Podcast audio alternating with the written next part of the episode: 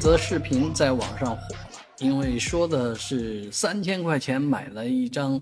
塞满了杂草的草垫啊，床垫。这个床垫确实很惊人啊！这个外外面漂漂亮亮的这个布撕开来以后，里面就是农村常用的这种稻草啊，用稻草塞在里面啊，这样的席子可能真的是也改我的三观。我也觉得，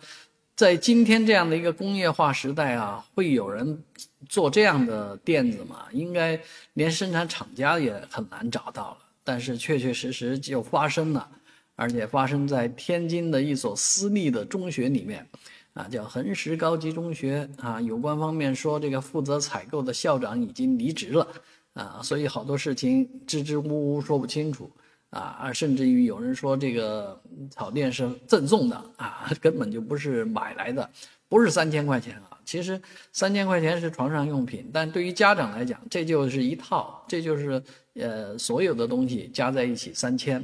当然包括这个草垫子了，啊，那所有的东西显然肯定是不值三千块钱的。这所学校在这个事情上面，啊，打了马虎眼啊，做了